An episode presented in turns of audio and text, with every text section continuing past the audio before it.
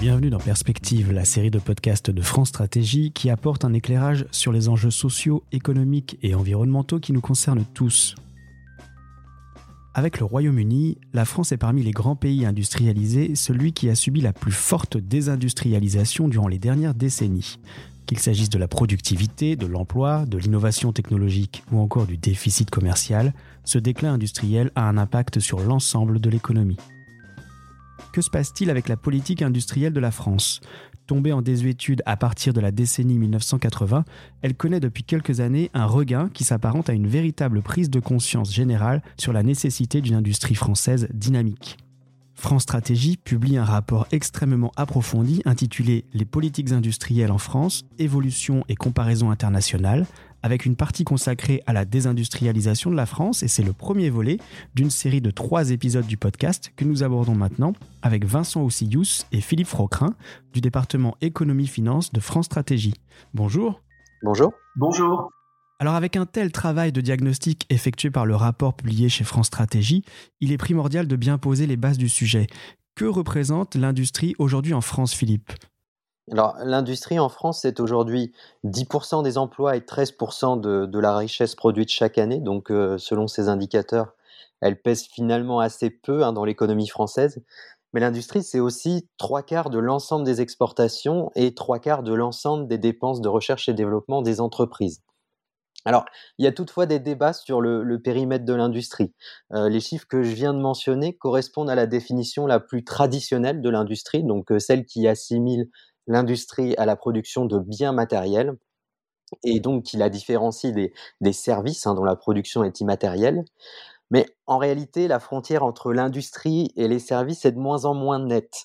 Euh, d'abord, les entreprises industrielles offrent de plus en plus de services euh, en complément des biens qu'elles vendent. Donc, ça va être euh, des services de maintenance, des applications mobiles ou encore des, des moyens de financement. Et certaines développent même des modèles d'affaires où c'est plus le bien qui est vendu, mais son usage. Donc, c'est-à-dire le service que ce bien rend.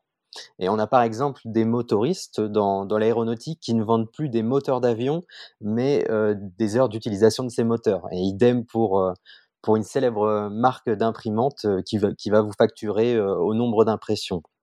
Et puis du côté des entreprises de services, cette fois, on observe une certaine forme d'industrialisation des modes de production avec, avec des gains de productivité, de l'innovation, une production à grande échelle également. Donc ça, c'est notamment dans, dans, le, dans le secteur du numérique hein, qu'on l'observe. Hein.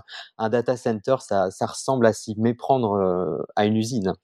Et, et, c'est pour cette raison que, que certains économistes considèrent qu'on a tendance à, sous-estimer le vrai poids de, de l'industrie dans l'économie et donc, si on s'intéresse aux, évolutions de l'industrie, il peut être euh, pertinent de mobiliser des, périmètres statistiques alternatifs, donc qui, incluent dans le périmètre de l'industrie euh, certaines activités dites euh, de service. Alors justement, on y vient. Que peut-on dire sur l'évolution de l'industrie en France depuis 30 ans? Alors, ce que nous montrons dans le rapport et qui nous a semblé extrêmement frappant, c'est que même en, prenant quatre périmètres statistiques différents pour l'industrie, ben, le constat est le même. le poids de l'industrie recule depuis, depuis maintenant plusieurs décennies.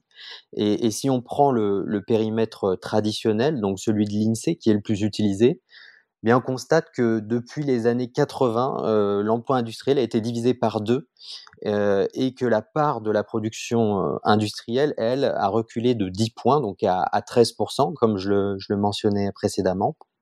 Alors qu'en Allemagne, en Italie ou au Japon, cette part s'est globalement maintenue et à un niveau beaucoup plus élevé qu'en France, hein, autour de 25% pour l'Allemagne et le Japon et 20% pour l'Italie. Et donc, comme vous l'avez rappelé dans votre introduction, la France est devenue l'économie du G7 la plus désindustrialisée avec aux côtés du Royaume-Uni. Alors, est-ce que cette situation est inquiétante? Bah, Pas nécessairement. Euh, la désindustrialisation en France, c'est en partie le reflet de, l'enrichissement de, notre société, donc qui a tendance à, s'accompagner d'une augmentation de la consommation de services, hein, des services de santé, d'éducation, des services numériques. Et c'est aussi la conséquence de forts gains de productivité dans l'industrie. Donc, au fond, on produit plus avec moins de travailleurs. Donc ça, c'est pour les aspects positifs, mais les études montrent également qu'on a, des aspects négatifs au décrochage industriel de la France. Donc, par exemple, sur le niveau et la qualité de l'emploi dans, un certain nombre de bassins industriels qui ont, pu être sinistrés, sur les gains de productivité, car la productivité est en moyenne plus dynamique dans l'industrie que dans les services. Et puis enfin, euh, la désindustrialisation s'est traduite par un, déficit commercial euh, chronique qui peut euh, devenir difficilement soutenable à terme. Et, ce déficit commercial, cette dégradation en termes de part de marché, Vincent Oussious, est-ce qu'on la retrouve également en matière de compétitivité?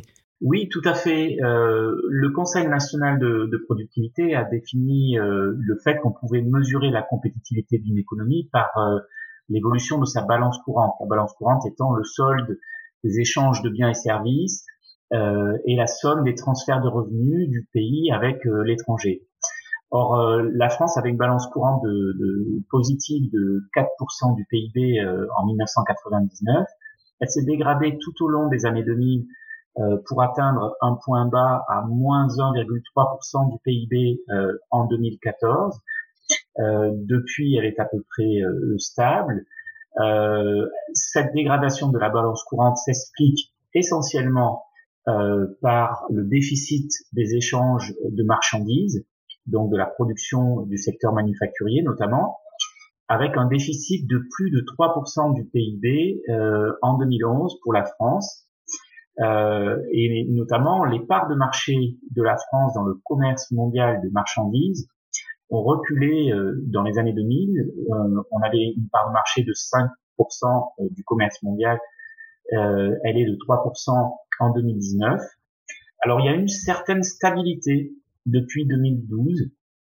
Euh, les parts de marché se sont relativement stabilisées, aussi parce qu'il y a eu des mesures pour restaurer la compétitivité, notamment comme le, crédit impôt compétitivité emploi ou des mesures réglementaires de simplification. Donc la France euh, est euh, tout de même le cinquième exportateur mondial, mais son déficit euh, de des échanges de marchandises était de 59 milliards d'euros en 2019. Or, si on compte à peu près 10 000 emplois par milliard d'euros d'exportation, on voit que ça peut se traduire par un déficit d'emploi de l'ordre de 600 000 emplois. Et ce n'est pas l'orientation géographique ou sectorielle de nos exportations qui explique euh, ce déficit de compétitivité. En fait, la France est à peu près spécialisée sur les mêmes marchés, sur les mêmes secteurs qu'un pays comme l'Allemagne, par exemple. Euh, en revanche, la dégradation de la compétitivité euh, française euh, s'explique en particulier par la, sa dégradation de la compétitivité coût, notamment aussi parce que les entreprises françaises sont moins performantes que leurs concurrentes euh, d'autres pays européens pour vendre euh, les mêmes produits sur les mêmes marchés. Ça, c'est ce qu'on appelle la concurrence, la compétitivité hors prix. Les facteurs qui expliquent cette moindre performance à l'exportation sont les mêmes que ceux qui expliquent la désindustrialisation du pays. De manière très concrète, justement, quels sont les facteurs de la désindustrialisation française? Alors, on a constaté une dérive des coûts de production en France par rapport à nos partenaires européens, en particulier l'Allemagne, à partir du début des années 2000. Il n'y a pas eu de véritable dérapage salarial dans l'industrie française, mais les salaires ont augmenté plus vite que la productivité dans les secteurs des services. Or, l'industrie paye autant en salaire à ses propres employés, donc euh, les personnes employées dans l'industrie, qu'indirectement aux employés du secteur des services via les consommations intermédiaires que l'industrie achète au secteur des services. Et donc la dérive euh, des coûts salariaux dans le secteur des services a eu des répercussions sur la compétitivité de l'industrie française. Par ailleurs, euh, face à la dérive de ces coûts, les entreprises françaises ont dû compresser leurs marges pour euh, rester compétitives, avoir les mêmes prix que leurs partenaires, sinon elles se faisaient évincer du marché. Et donc,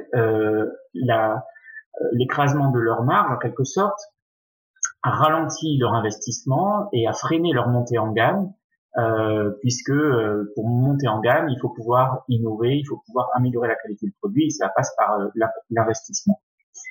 au total, l'écart de compétitivité prix entre la France et l'Allemagne peut être évalué de l'ordre de 25%. Et dans le secteur automobile, il y a un travail du Conseil d'analyse économique qui montre que les coûts de production devraient baisser de 20% ou la productivité augmenter dans une même proportion en France pour euh, que la France retrouve son pic de production de automobile de 2002 par rapport à l'Allemagne, soit à peu près un doublement de la production actuelle. Donc il faudrait que notre compétitivité euh, s'améliore de l'ordre de 20%.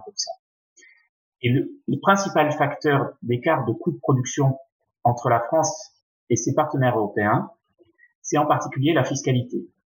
Euh, c'est le cas par exemple euh, dans le, secteur manufacturier. Euh, les entreprises françaises sont taxées à hauteur de 28% de la valeur ajoutée, alors que c'est 17% en Allemagne. Et ce sont en particulier les impôts de production en France qui expliquent la moitié de cet écart, la moitié des 10, des 10 points d'écart entre la France et l'Allemagne. Donc les entreprises françaises ont fortement tendance à localiser leur production à l'étranger plutôt que d'adopter par exemple une stratégie de montée en gamme. Mais alors à l'inverse, la France est-elle tout de même attractive pour les sites de production des entreprises étrangères? Alors oui, la France reste attractive, euh, mais on constate quand même clairement que face à l'augmentation des coûts de production, les entreprises françaises du secteur industriel ont plus fortement délocalisé euh, leur euh, site de production que leurs concurrents. Ainsi, dans l'industrie, pour 100 emplois de production en France, les industriels français emploient 62 personnes à l'étranger. Alors que pour les entreprises britanniques, c'est pour 100 emplois au Royaume-Uni, c'est 52 personnes à l'étranger. C'est 38 pour les entreprises allemandes, 26 pour les entreprises italiennes et simplement 10 pour les entreprises espagnoles. Donc on voit bien que les entreprises françaises ont été en quelque sorte les championnes de la délocalisation parce que face à l'augmentation des coûts de production en France, euh, elles n'ont pas eu beaucoup d'autres alternatives que d'aller chercher des euh, coûts de production plus compétitifs dans d'autres pays. Et du point de vue de l'attractivité de la France pour les sites industriels, alors elle s'est nettement améliorée depuis 2017, notamment en raison de l'amélioration de l'environnement réglementaire en France. Il y a eu un certain nombre de lois de simplification, d'évolution du code euh, du travail, et également euh, la baisse du taux d'impôt sur les sociétés. Mais euh, on montre dans des travaux récents de France Stratégie que la France attire moins de sites de production que ce que ses déterminants naturels lui permettraient d'espérer, en raison notamment des impôts de production. Si la France en 2019 a eu le plus grand nombre d'investissements industriels en Europe, lorsqu'on tient compte des emplois créés, la situation est nettement moins favorable. Et donc la France, euh, compte tenu de sa position dans le marché unique, euh, compte tenu de la taille de son marché, pourrait espérer plus d'investissements industriels que le nombre que l'on constate encore aujourd'hui. Eh bien, merci Vincent Ossius et Philippe Frocrin pour ce point complet sur la désindustrialisation. L'épisode suivant est consacré aux politiques industrielles de la France et dans les pays comparables. Et je rappelle que le rapport intégral intitulé Les politiques industrielles en France, évolution et comparaisons internationales est à retrouver sur le site de France Stratégie et il s'accompagne de vidéos et de webconférences en complément des trois épisodes de ce podcast. Et comme toujours, merci d'écouter Perspective. N'hésitez pas à partager le podcast à vos contacts et à nous laisser vos commentaires si vous le souhaitez. Et retrouvez tous les travaux des experts de France Stratégie sur le site stratégie.gouv.fr.